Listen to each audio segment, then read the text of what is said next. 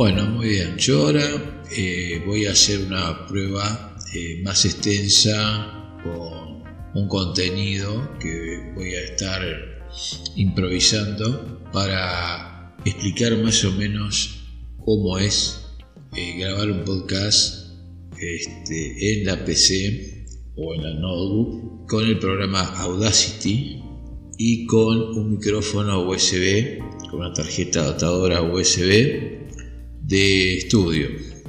Este es un micrófono de una calidad media, no estoy usando un micrófono de alta calidad, pero eh, desde ya que el micrófono tiene que ser de calidad media hacia arriba para que el audio salga lo más claro posible. Eh, para conectar el micrófono, yo voy a comentar un par de, detalles que los estuve estudiando y que me dieron algún pequeño dolor de cabeza porque tuve que buscar eh, cómo es, dónde estaba el defecto, ¿no? Y no es ni el micrófono ni nada. El tema es que yo tenía conectado un adaptador para varias entradas USB. Bueno, ese adaptador de alguna manera interfería en el audio o sea, lo, lo, suprimía, lo achicaba, lo achataba y no salía lo, bien que yo quería que saliera. Había que procesarlo demasiado a la grabación. Bueno, la cosa es que yo eh, le quité ese adaptador y puse la tarjeta de, sonido directamente al puerto USB de la PC. O sea, en este caso es una notebook. Eh, y tuve un buen resultado. Quiere decir que yo evité todo ese pasaje por medio de otros elementos de adaptación, quité el adaptador y se me terminó el problema. Bueno, cuando se haga una grabación es conveniente tener todo chequeado. ¿eh?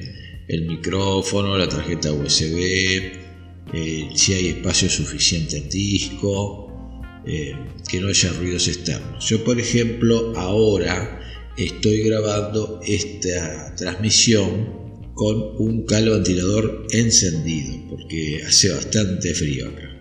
Y, eso se puede escuchar, pero yo voy a tratar de suprimir los ruidos por medio del programa Audacity que tiene muchísimas posibilidades, muchas posibilidades tiene. Es un programa que realmente lo recomiendo. Una de las cosas, aparte de que ya expliqué lo del micrófono, lo de la tarjeta USB, eh, siempre hay que tener todo chequeado, lo reitero, ya lo dije, pero lo reitero, porque si no nos vamos a encontrar con sorpresas de que podemos fracasar en el intento. Obvio que vamos a fracasar si no probamos nada de antemano. Eso se hace en todos lados. Las pruebas de sonido, las pruebas de audio se hacen en todos los órdenes de la vida, donde intervenga el sonido o el video también. Pero en este caso estamos hablando de audio. Muy bien. Tenemos que controlar los niveles de audio, que no sature, pero que tampoco sea muy bajo, porque tenemos que pensar que este contenido lo va a escuchar alguien. Y ese alguien que lo escuche tiene que, que escuchar un audio claro, diáfano y alto. Después si lo quiere bajar al mínimo, tiene el control de audio, o sea, el control de volumen en el equipo, en el celular o donde lo esté escuchando.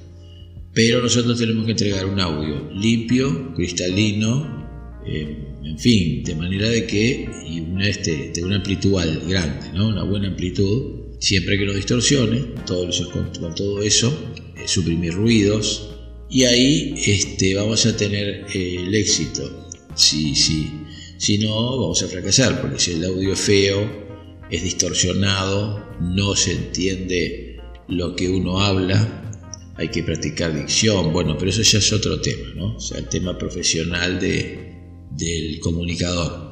Ahora estamos hablando de la parte técnica. Bien, una vez que tengamos en cuenta todo eso, es posible que tengamos éxito en nuestro proyecto.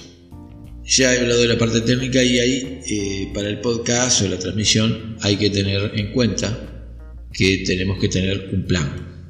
El plan significa que vamos a anotar ya sea en una libreta, ya sea en celular, ya sea en un teleprompter, pero lo más lógico es el celular o una libreta, un cuaderno, una, una planilla, en fin, lo que les venga bien. Y ahí anotar todos los detalles para no olvidarnos, pero el plan se practica antes, o sea, se piensa y se ejecuta antes.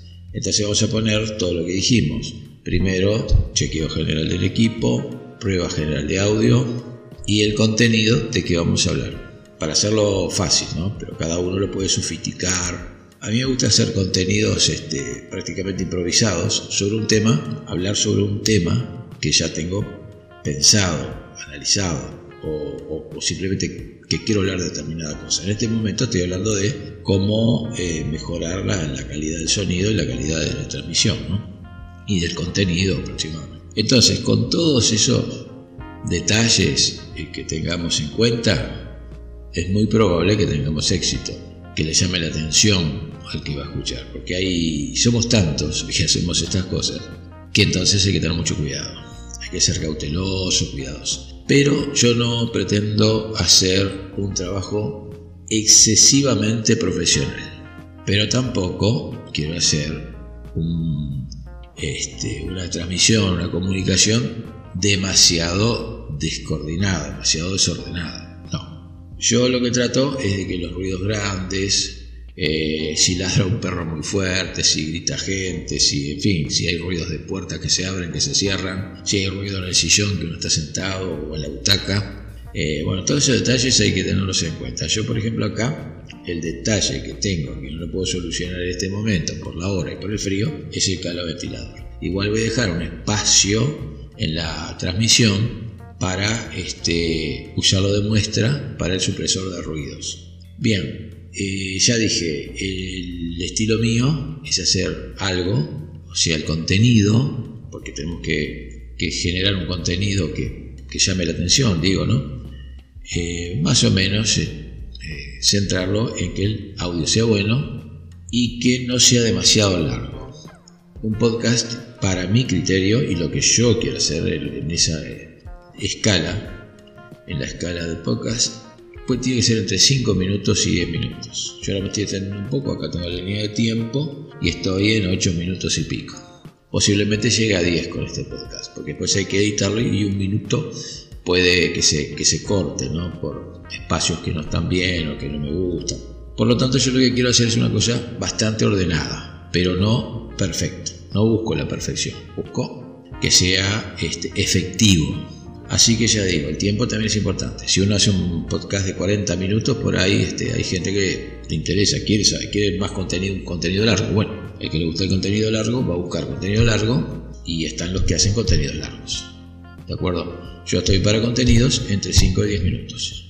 Esa es mi idea de trabajo. Bueno, yo voy a ir cortando por acá para editar el audio lo voy a, le voy a suprimir los ruidos, eh, le voy a poner este, algún ecualizador, sí o no, veremos. Eh, eh, vamos a, normalizar el audio, quitarle los, las imperfecciones y le vamos a poner un poco de, reverb para darle mayor este, eficacia al audio, que sea más, más, redondito, vamos a decir. Y vamos a ver si podemos borrar los sonidos del calo ventilador.